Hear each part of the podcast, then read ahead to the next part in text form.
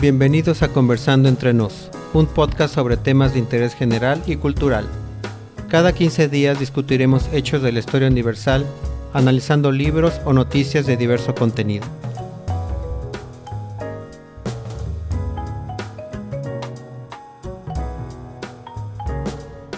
En el episodio de hoy de Conversando entre Nos, hablaremos sobre los crímenes de odio racial contra hispanos que desafortunadamente suceden en los Estados Unidos y haremos precisiones históricas que nos ayudarán a recordar cómo estaban conformados territorialmente México y Estados Unidos en el pasado.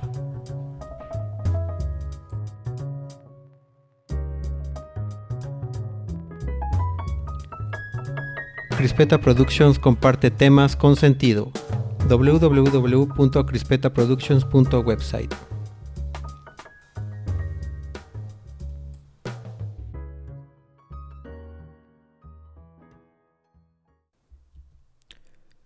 ¿Qué tal amigos y amigas? Sean bienvenidos a este primer episodio de la temporada 1 del podcast Conversando entre nos, un podcast donde compartimos temas con sentido. Yo soy el Bruja y les doy las gracias por su tiempo.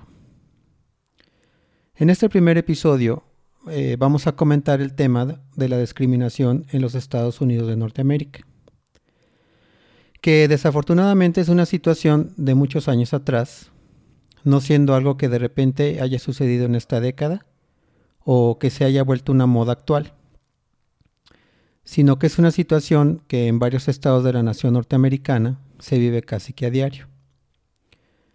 Desafortunadamente, en los últimos años, este tema ha afectado en gran medida a los mexicanos, tanto legales como ilegales, que viven en los Estados Unidos, siendo el estado de Texas donde lamentablemente ocurrió un hecho de este tipo en el pasado año 2019 y que deliberadamente fue dirigido contra los mexicanos que viven en ese lugar, tal cual fue comentado por los medios de información en ese entonces.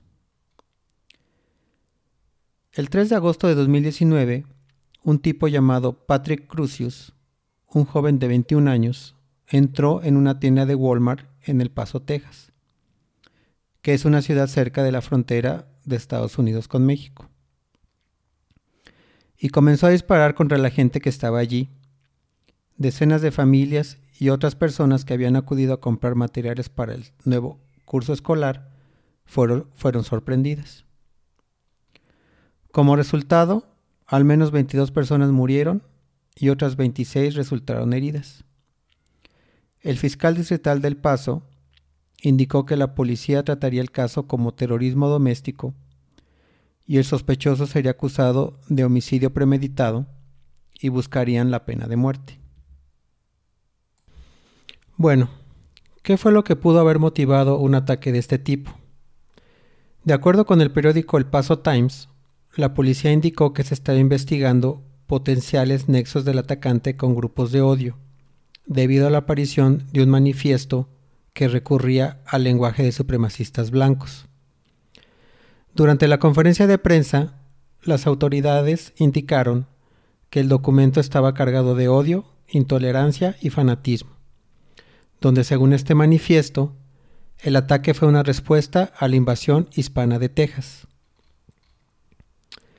Esta parte de la nota del Paso Times, que habló sobre un manifiesto, me parece muy interesante ya que si bien es cierto que temas como la xenofobia o la discriminación y el racismo son ignorancia disfrazada de nacionalismo, me parece interesante saber que existe un manifiesto hablando de una supuesta invasión hispana de Texas. Y es debido a este manifiesto publicado que quiero hacer con ustedes una revisión de la historia para no contribuir a la ignorancia y para que comprendamos que no existe ninguna invasión hispana pues Texas desde su fundación ha tenido raíces hispanas. Muy bien, eh, para poder comprender con exactitud cómo Texas llegó a ser un estado de la nación norteamericana, vamos a recordar entonces un poco sobre la historia de México. La independencia de la corona española se consumó en 1821 pero ahí no terminaron inmediatamente los problemas o conflictos internos para crear una república. Más bien yo diría que ahí comenzaron. y se tuvo que sufrir para lograr unificar a México en lo que conocemos como los Estados Unidos mexicanos. Así es, amigos y amigas. Ese es el nombre oficial de México. Uno de esos conflictos, y que viene a colación con nuestro tema, fue la unión de Coahuila, Texas, en 1824, solo tres años después de la firma de la independencia. Como referencia y para aquellas personas que no conocen México, les comento que, que Coahuila es un estado mexicano localizado al norte del país, justo en la frontera con Estados Unidos. Texas desde entonces ya era un estado mexicano, y aunque una década después ya se habían resuelto la mayoría de los conflictos, aún quedaban pendientes los temas como la esclavitud y la instalación de aduanas. En esta década de estabilización, entre comillas, es decir, de 1824 a 1834, a ciudadanos estadounidenses que decidían instalarse en Texas se les permitía vivir con ciertas comodidades y además se les dejaba tener esclavos, algo que no podían hacer los mexicanos o que no era tan fácil tener en otros estados norteamericanos. Y por este tipo de conveniencias, miles de personas en Texas comenzaron un movimiento para que el Estado se anexara a Estados Unidos. El libro México frente a Estados Unidos, un ensayo histórico, de los autores Josefina Zoraida y Lorenzo Meyer, dice, La fiebre tejana se había apoderado de los ánimos de los norteamericanos, y se habían formado clubes tejanos para enganchar voluntarios, reunir dinero y comprar armas para la lucha por la libertad. Qué conveniente hablar de libertad cuando una de las muchas intenciones de este movimiento era seguir manteniendo vigente la esclavitud. En 1836, Texas declaró su independencia de México, pero los rebeldes tejanos fueron reprimidos por el general Santa Ana. Desafortunadamente ahí no terminó todo. En años siguientes, los deseos expansionistas de Estados Unidos se hicieron más evidentes y debido a la tensión en la frontera, el presidente norteamericano de aquel entonces, James Polk, declaró la guerra contra México en 1846. Así es, los Estados Unidos declararon la guerra a México con fines que en ese momento no eran evidentes, pero más adelante en este episodio vamos a poder comprender bien. Bueno, vamos a detallar un poco más los sucesos que comenzaron con la independencia de Texas y que terminaron con la invasión norteamericana a México. Como ya lo comenté anteriormente, Texas declaró su independencia de México en 1836, habiendo varias batallas entre el ejército mexicano y los rebeldes. Una de ellas eh, es tal vez la más conocida, que se conoce como la batalla de El Álamo. Si alguna vez visitan Texas o San Antonio, Texas, podrán recorrer el fuerte, eh, incluso eh, se han realizado varias películas al respecto de esta batalla y de este, de este fuerte. Las batallas continuaron y a pesar de todos los esfuerzos mexicanos, los rebeldes vencieron finalmente a las tropas al mando del general Santana en una batalla conocida como la Batalla de San Jacinto. El general Santana, que no solo era el general de las tropas, sino también era el presidente mexicano en turno, fue capturado y firmó en prisión el Tratado de Velasco, en el que reconocía de facto la independencia del nuevo Estado y la frontera del río Bravo. A pesar de todo, el Estado mexicano desconoció la validez de este tratado, desconoció la independencia de Texas y el nuevo límite fronterizo que se planteaba en ese tratado. Por lo que en los años siguientes se siguieron produciendo algunas incursiones militares de tropas mexicanas que llegaron a ocupar San Antonio, pero que siempre acababan replegándose en cada ocasión al sur del río Bravo. Pasaron los años y las batallas y de manera unilateral en 1845 Texas ingresó como parte de los Estados Unidos como categoría de Estado. Y ese evento realmente fue el inicio de los sucesos que habrían de conducir a la guerra. Ese mismo año crecieron las tensiones entre México y Estados Unidos sobre Texas y otros territorios mexicanos, cuando el gobierno de Estados Unidos ofreció pagar la deuda mexicana a los colonos estadounidenses si México permitía que Estados Unidos comprara los territorios de Alta California y Nuevo México. Esta, esta propuesta fue rechazada por el gobierno mexicano, rompiéndose las relaciones diplomáticas entre ambos países vecinos y retirándose de Washington el representante del gobierno mexicano.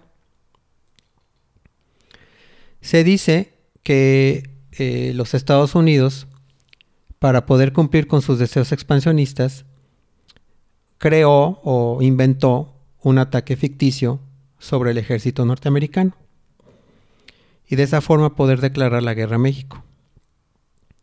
Un general de apellido Thornton supuestamente fue atacado sin razón por el ejército mexicano, resultando en varios soldados estadounidenses muertos. Este supuesto enfrentamiento le dio a James Polk el motivo para pedir la declaración de guerra contra México. El Congreso de los Estados Unidos declaró, la guerra a México el 13 de mayo de 1846, lo que le permitiría conservar Texas y además apropiarse de los ricos territorios de Alta California y Nuevo México como supuesta indemnización de guerra. El resultado final de este supuesto plan fue la invasión norteamericana a México, la bandera de Estados Unidos ondeando en la capital mexicana y la pérdida de la mitad del territorio mexicano, que ocurrió con la firma del Tratado de Guadalupe Hidalgo. Pero, ¿qué es lo que se decía en Estados Unidos durante estos años complicados? Bueno, en Estados Unidos no todos estaban de acuerdo con esta guerra. Hubo cierta oposición al conflicto, pues para los opositores al presidente en turno era evidente lo que Polk quería hacer. Y en esta parte del episodio es donde comprenderemos las verdaderas razones detrás de esta intervención. Uno de los personajes que se mostraron en contra de la guerra fue Abraham Lincoln. Lincoln siempre dudó de la verdadera causa de la guerra y demandó saber exactamente dónde supuestamente fue atacado Thornton y dónde supuestamente habían muerto las almas estadounidenses.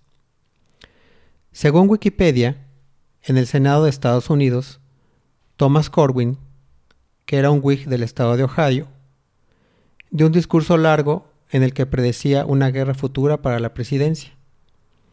En este discurso el senador estadounidense habló en contra de la intervención en México, caracterizándola como imperialista.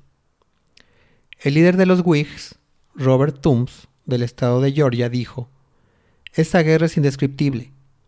Culpamos al presidente de la usurpación del poder para hacer guerra, del robo de un país, el cual había existido por siglos y que ahora estaba bajo el dominio de los mexicanos. Dejemos ahora poner un alto a esta codicia. Tenemos territorio suficiente como lo saben los cielos. Para darles un poco más de contexto sobre lo que fue el partido Whig, les comento que este partido tuvo relevancia en Estados Unidos durante la mitad del siglo XIX y que junto con el Partido Demócrata eran uno de los dos grandes partidos políticos durante finales de 1830 hasta inicios de 1850. Muy bien, eh, ¿cuáles fueron las implicaciones políticas en los Estados Unidos de esta guerra contra México? Y aquí es a donde entra un personaje más o menos eh, renombrado, como lo fue Ulises S. Grant, que sirvió en la guerra bajo el mando del general Scott. Eh, Ulises S. Grant consideraría más tarde que esta guerra fue una de las causas de la guerra civil estadounidense. La ocupación, separación y anexo de Texas fue una conspiración para adquirir territorio del cual los estados esclavistas pudiesen formar una unión americana. Eso es lo que decía Ulises S. Grant. Como lo mencioné casi al inicio del episodio, las verdaderas intenciones de esta guerra no eran claras. Pero ahora me parece que sí lo son. Y coincidiendo con Ulises S. Grant, también considero que este conflicto fue motivado por planes ocultos para continuar con lo, que posteriormente fue la guerra civil o de secesión en los Estados Unidos. Todo en parte propiciado porque el gobierno mexicano de ese entonces permitió la esclavitud y, dieron mucho, mucho más comodidades a los americanos con respecto a los otros estados de la Unión Americana. Y justamente algunos de los estados mexicanos que fueron perdidos durante la guerra contra México formaron posteriormente parte de los estados confederados. Muy bien, eh, ahora que ya detallamos más o menos eh, lo que sucedió eh, con Texas, ahora quisiera detallar qué fue lo que exactamente se perdió en la guerra de intervención contra Estados Unidos y cómo sucedieron estos hechos. como lo mencioné hace unos minutos, existió un tratado que se llamó Guadalupe Hidalgo. Este tratado ocurrió más o menos hace 150 años. Pero sin duda los efectos de este tratado cambiaron para siempre la historia de México. El 2 de febrero de 1848, el Tratado Guadalupe Hidalgo era redactado en su totalidad por Estados Unidos, otorgando a este país el control sobre Texas, control sobre toda la tierra al norte del río Bravo, y además control sobre los territorios conocidos como Alta California y Santa Fe de Nuevo México, apropiándose de lo que hoy son los estados de Arizona, California, Nevada, Utah, Nuevo México, y partes de Colorado, Wyoming, Kansas y Oklahoma. Este tratado o esta parte de la historia se conoce como la cesión mexicana. Para México significó la pérdida de más de 2 millones de kilómetros cuadrados, aproximadamente unas 800 mil millas cuadradas, el 50% de su territorio de aquel entonces. A cambio, los Estados Unidos le darían tres pagos y 15 millones de dólares como gastos de guerra y además cubriría los daños que sufrieron sus connacionales en México. La firma de este, de este tratado también significó el fin de la intervención de Estados Unidos en nuestro país y el término de uno de los capítulos más dolorosos en la historia de México. Como se lee el libro Érase una vez México, del autor Alejandro Rosas, México fue obligado a ceder a Estados Unidos 2.400.000 kilómetros cuadrados, poco más de la mitad de su territorio, a cambio de 15 millones de pesos. El 12 de junio de 1848, los norteamericanos salían definitivamente de la Ciudad de México. La historia de esta pérdida fue solo el punto final de una serie de problemas relacionados con el abandono de los territorios del norte de México tras la independencia del país y los constantes conflictos políticos que sumieron a la nación mexicana en un caos. Como se lee en el libro de Alejandro Rosas, la bandera de Estados Unidos fue izada sobre Palacio Nacional. Su ejército ocupó la Ciudad de México del 14 de septiembre de 1847 al 12 de junio de 1848. Con la presencia del ejército invasor, el paisaje urbano de la capital del país cambió radicalmente.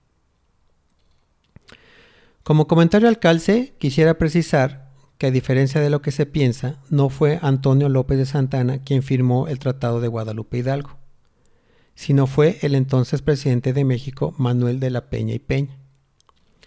El presidente de la Peña no hizo público el tratado hasta la nueva reunión del Congreso mexicano el 7 de mayo de 1848, pero ya para entonces la tragedia era inevitable. Desafortunadamente hubo otros tratados posteriores a la intervención. El 30 de diciembre de 1853 se firma el tratado conocido como Tratado de la Mesilla. Este tratado, que en los Estados Unidos de América se le conoce como Compra Gasden, sucedió porque Santa Ana estaba dispuesto a negociar porque necesitaba dinero para reconstruir las Fuerzas Armadas y defenderse de los Estados Unidos. Gasden se dio cuenta de que Santana necesitaba dinero y pasó esta información a su gobierno. ¿Qué consecuencias tuvo este nuevo tratado? Bueno, pues en primer lugar, la adquisición del territorio mexicano conocido como la Mesilla por parte de los norteamericanos, siendo este acto suficiente para producir la ira del pueblo mexicano, que vio las acciones de Santa Ana como un acto más de traición a la patria. La venta de la mesilla pondría fin a la carrera política del general Santa Ana, y realmente es aquí donde la historia mexicana condena a Santa Ana, y lo coloca como el que perdió y vendió la mitad del territorio mexicano aunque realmente no haya sido así. Santa Ana murió sin su rango de general, además fue declarado como traidor a la patria y pobre en la Ciudad de México el 21 de junio de 1876. Para casi terminar este episodio, y de acuerdo con cifras oficiales y censos que pueden encontrarse por Internet en las fuentes oficiales de cada país, los territorios anexados contenían en ese entonces aproximadamente 7.000 habitantes mexicanos en Alta California y cerca de 100.000 habitantes en Nuevo México. Quiero aclarar que esta cifra solo incluye los de origen español, pero muchas tribus indígenas hablaban español, pero no se contabilizaban en estos censos, por lo que la cantidad real de habitantes habría sido mucho mayor. Bueno, ¿y qué pueden significar estos datos finales? pues significa que las familias oriundas de esas regiones antes mexicanas, les guste o no, sin duda tienen raíces mexicanas, españolas o hispanas, y posiblemente hasta raíces de indígenas mesoamericanos. Podemos concluir, estimados amigos y amigas, que con la información compartida en este episodio ya no es válido afirmar que ha habido una invasión hispana en Texas o en otros estados del país estadounidense, sino que fue todo lo contrario. Gracias por su tiempo y los espero en el próximo episodio de Conversando entre nos.